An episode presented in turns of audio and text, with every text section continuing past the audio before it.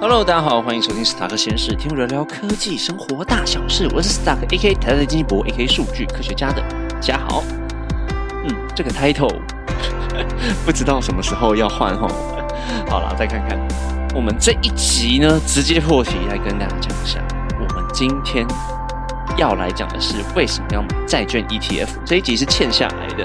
虽然我知道大家看到美股一直往上冲，除了特斯拉之外，如果大家有听我之前的分析的话，都知道说汽车产业，重讲电动车产业，我自己是并没有太看好的，所以我那个时候转了蛮多部位去 NVIDIA。那现在看起来 NVIDIA 也要上冲六百了，有点可怕。啊。但是台股呢，上上下下的，虽然好像要冲攻万八一万九，但是呢，台股的冲劲看起来始终没有美股这么好。那所以有些人呢，还是会去存股嘛，或者是买一些 ETF。二零二四年的另外一个议题，是我们去年不断不断不断在讲的债券这个东西。那今天就把它赶快收尾一下啦。如果大家要去买美债的话，可以去买。美国的直接的债券叫做直债，但是你要买直债的话，它会有一定的条件，它没有办法像零股一样，让你几百块、几千块就可以买到了一个相额的债券，你可能要花好几万、好几十万才能买到短债、十年债或二十年的美债。但是如果你们去买 ETF 的话，就可以简单轻松的像零股一样的去买卖，而且可以定期定额的去做投资。好。那这个是很简短的版本啊，我们还是先讨论一下好了。哎，这边是不是要先跟大家讲一下下，什么叫做 ETF？ETF 的全名呢是 Exchange Trader Fund。如果直接用中文翻译来说的话，就是可以在交易所买卖的基金。回到我们刚刚讲说，如果在看一个金融商品的话，就最重要两个因素嘛，殖利率跟价差。殖利率越高呢，代表每单位时间拿到的股息越多；价差呢，是卖出后和原先买进的价格它们的差距。这两个因素底下。通常啦，债券类型的 ETF 没有办法跟股票类型的 ETF 没有办法相提并论。去年呢，零零八七八国泰组的一支台湾 ESG 永续的 ETF 基金，它里面就包含了去年爆冲的一些 AI 概念股成分呢，就会很多的科技股在里面。那像债券的 ETF，我们刚刚讲了，它的价差往往没有办法这样子去匹敌了。但实际上呢，在组合成一个稳定的资产配置的时候，我们可以透过 ETF 来平衡一下整个投资组合的波动性，这个才是我们购买债券 ETF 的核心需求。如果啊，我们把百分之百的基金投入股票，投资报酬率通常会比较高；百分之百的资金投入债券的话，投资报酬率就相反嘛，没有那么高，但是风险会相对的比较低。因此呢，我们为了去降低整个波动性，希望更加稳健。所以就会有人购买比较多债券，或者是比较保守型的资产在里面。那许多银行呢，他们在组合这种机器人理财的时候啊，它提供给你们投资组合的时候，他们会利用一个理论叫做效率前缘，来帮助投资者从投资报酬率还有风险这两个因素。去调整到一个满意的位置出来。但我老实说了，不是所有的投资者都需要用这么复杂的效率前沿理论去进行资产配置。我那个时候在台大上一门机器人理财课的时候，我们是真的要用 Excel 报表搭配这个效率前沿理论啊，把全部的投资组合全部列出来，看所有的投资报酬率跟风险的一个因子，它们落的位置在哪里，就可以画出一个 X Y 轴的表格出来。那如果大家有兴趣的话，因为 Podcast 没有画面，你们可以去上网搜寻一下这个理论。那如果你手上的投资金额不高，买 ETF 的时候，我认为啦，比较好的策略反而是去注重投资报酬率会比较好一点。在市场低谷的时候，考虑增加更多部位就行了，前提是你要定期定额去买。那债券 ETF 的优点呢？我们就讲一下。第一个是节税的部分，在二零二六年以前，那好像也快到了，债券的 ETF 的交易是免交易交税的啦。所以出售债券型的 ETF 的时候，不需要去缴纳交易所得税。那之后二零二六年，我就不晓得了，不知道之后会不会再延期啊，或者是有更多的开放福利在那边。但实际上呢，大多数去买债券 ETF 的人，并不是。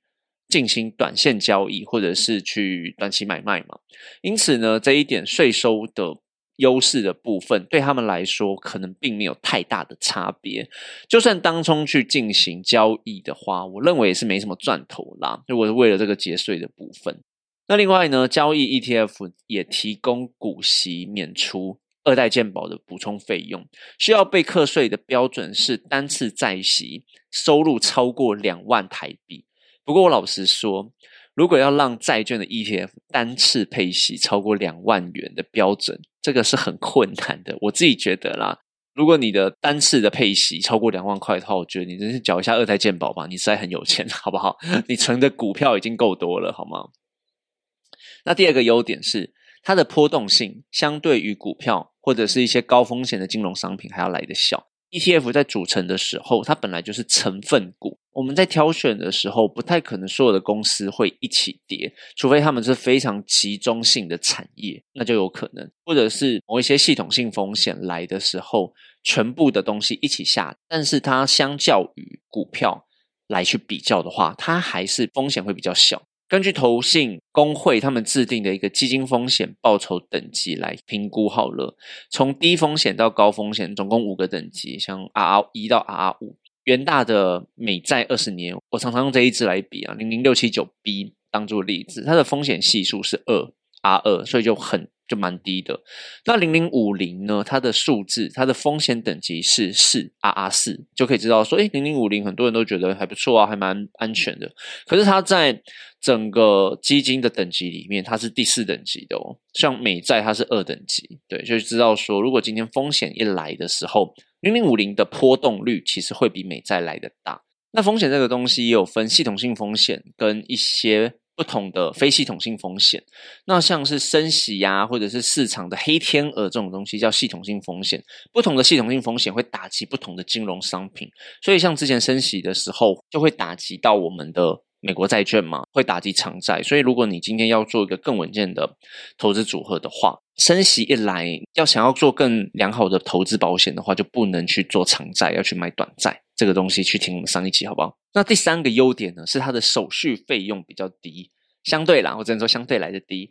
债券型的 ETF 它扣的费用呢，比股票型的 ETF 来的低一点。我们这边都是先比较 ETF 哦，好不好？先不是先讲股票的，先不讲个股了。一般来说是落在零点二 percent 到零点三左右。那股票的话，零点三到一 percent 左右都是有可能的。像零零五零为例好了，申购手续费最高是两趴。那根据你的证券业者不一样，啊，跟你收的费用不一样。那经理费每年的基金净值产值是零点三二 percent，保管费是零点零三五 percent。那零零六七九 B 我们刚刚讲的美国长债，它的内扣费用是零点二 percent，管理。费呢是零点一，保管费是零点零六，那合计呢是零点一六。这两个产品来比的话，零零六七九 B 就是比零零五零来的低一点嘛，对不对？接下来我们就要讲了，为什么要去买债券的 ETF？它的吸引力到底在哪里？那第一个呢，就是我们直接来看投资报酬率了，它的收益率大概在多少？那我们有讲到债券这个东西，它的投资报酬率来自两个部分，第一个呢是股息，第二个是价差，殖利率在。去年升到最高的时候，四到七 percent 的值利率已经相当可观了。那我记得是半年发一次，还是一年发一次的？我记得都有，但或许还是很多人不满足。那除了股息之外呢？因为升息已久了，我认为大家最希望看到的东西就是赚那个价差。那通常价差呢，跟利率会呈现反比的状态。如果利率下降的话，我们。刚刚讲的那些什么美债二十年啊、十年呢的债券 ETF 的价格就会往上涨，所以就会直接得到一鱼两吃，会有股利啊跟价差都可以吃到一个不错的报酬。那如果大家想要直接去估算呢，你估算说你大概可以赚多少钱的话，那个价差可以赚多少，你就把它往前看，大概看到二零到二零二一，大概在二零二一年左右的那一个水位，那个差距可能就是你。理想中的就是你可以去预算出那个价差的一个部分，那会不会再继续往上喷？我觉得这个就会看说降息的速度还有降息的幅度而定了。在去年的时候一直在不断重申吗？如果你今天想要去买的话，那一定要先预估一下时间哦。现在是二零二四年的一月底，那你至少啦，我觉得至少要等半年跑不掉，因为十二月开的那个 CPI 指数没有非常漂亮，大概是持平甚至升一点点的水准，并没有太夸张说啊 CPI 恶化，但是也没有好到哪里去，所以你至少至少要等半年，而且这个幅度。会降多少还不一定，所以你今天如果跟我说，哎，我今天就是要买债券，我二零二四年就是要赚一波大的，嗯，那我觉得可能不会如你所愿这么高了。但如果你今天是要做一个资产配置呢，然后可能要放个一年啊，一年半，我觉得这是一个不错的选择啦。但可能你要看一下现在长债的水位是不是你一个理想的价格，这个价差。你是不是能够满意？因为我自己在去年九月多、十月多的时候已经入手了，比较低的时候已经入手了。所以你们就是如果听到这边，你还想你想做一个资产配置的话，可能还是要去注意一下现在的价差是不是你满意的状态。然后，另外就要考虑机会成本呢，是不是你也可以忍受说，哎，我看到现在台积电突然喷到，突然喷到六百、六百二、六百三，NVIDIA 喷到要喷到六百以上。这个都是很难讲的事情，对你可不可以忍受你丧失的那些机会成本去评估说，哎，你就是有放这么多钱在债券 ETF 这边，债券 ETF 的价格跟利息息息相关，所以是否降息对债券的 ETF 价格的涨势有个非常重要的影响。然而，市场通常不会等到降息的消息开始才会看涨。通常降息前就会释放出一点迹象，比如说经济衰退的迹象啊，市场已经预期到未来会降息，或者是一旦出现衰退的迹象，通常债券的价格会上升。那像这几个月呢，其实都有不断。很多 KOL 啊，或者是报章杂志就说：“哎，ETF 可以买喽，二零二四要降息喽，那买气上升，有人买债券 ETF，它的价格也会随之回来一点点。那这个东西就是要看到底这个商品有没有人买。好了，讲那么多，其实就是在等降息啦。那而且就算真的降息之后，也不会这么快出现价差，因为就是那个降息的幅度，我们刚刚有讲，所以就好好思考一下策略吧。”再来，我们讲一下，你到底要是稳健，还是要去做一个价差？如果投资者呢，只是希望领取债券的配息，而不考虑价差的话，我们之前也有讲过啦，短期的债券 ETF 或许是一个比较好的选择。好了，这边之前我都会说小声说，之前巴菲特都是买短债，但是不知道为什么大家都去买二十年长债了。好了，这个我每次都在宣传。所以这个长债短债呢，大家如果要在买 ETF 的时候，除了看看它的名称标题之外，一定要去里面把成分股打开，然后看看说它这个 ETF 里面买的债券到期日到底是多少。它都会写西元几年，然后几月几号到期。有的，如果你买短债了，它的到期日大多不超过两年，甚至有些不到半年的。所以债券 ETF 一定要去看到期日，相当透明，记得去看。那会推美债还有很大的原因，是因为它都是美国的债券嘛？你可以想象一下，它的背后的公司是什么？是美国维持美国这家公司最主要的力量是什么？他们没有印产品吗？啊，你要说美金也可以，你要说美军也可以，他的 army 全世界最强，谁敢跟他作对？所以你不用担心他倒闭，不用担心他债务违约的风险。唯一要担心的，其实我认为啦，我认为是汇率的部分。那像台币跟美金的汇率在这几年上上下下的，所以如果你要买的话，你也稍微考虑一下，试算一下，现在到底。违和违和，好不好？如果你觉得违和的话，看看市面上有没有用台币买的债美债啦。不然，我觉得如果在一个汇率不是很优的状况下去买的话，去进场的话，那个 投资报酬率，我觉得就会直接被汇率吃掉了，不是很好。所以汇率风险，你这边真的要考虑一下。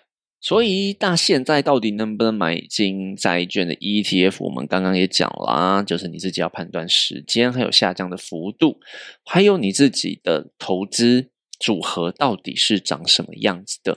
一般来说，我们人类就是在生长的过程呢，比如说我们十八岁可以买金融商品嘛，诶，还是可能有人更更早就开始买了。那到你老年六七十岁的时候，会我会我之前上课会画一张表，就是。早期的时候，比较年轻的时候去买多一点风险比较大的金融商品是没有关系的。那在老年的时候，可能要把那个比例慢慢调整，就是保守型的金融商品越多会越好。老年没办法承受那么高的风险，对我们是需要稳稳的拿钱才是重点。然后啊，我这边要跟大家讲说，有些观众听到节目之后，有问我一件事情是，购买 ETF 的时候，在打开他们的 App 啊，他们的银行 App 就问我说，哎。为什么好像基金跟 ETF 它的区域是分开来的？它们的差别到底是什么？那我们刚刚有讲 ETF 的全名是 Exchange Trade Fund 嘛？那它是在可以在交易所买卖的基金。普通的基金啦，通常他们是有经理人去组合而成的一个金融商品。经理人在操作的时候，可能会比较用心，或者是花比较多心力在呃每个月啊或每一段时间在调整他们那边的东西。但是如果是 ETF 的话，我们在可以在交易所买卖的基金，它比较是跟某种商品或某一包族群某一些。嗯，原物料啊，或者是某一些金融商品，直接去做对等。比如说原油的 ETF 好了，它就直接是对原油的价格做一个比例去卖给你，说 E ETF 是长这样。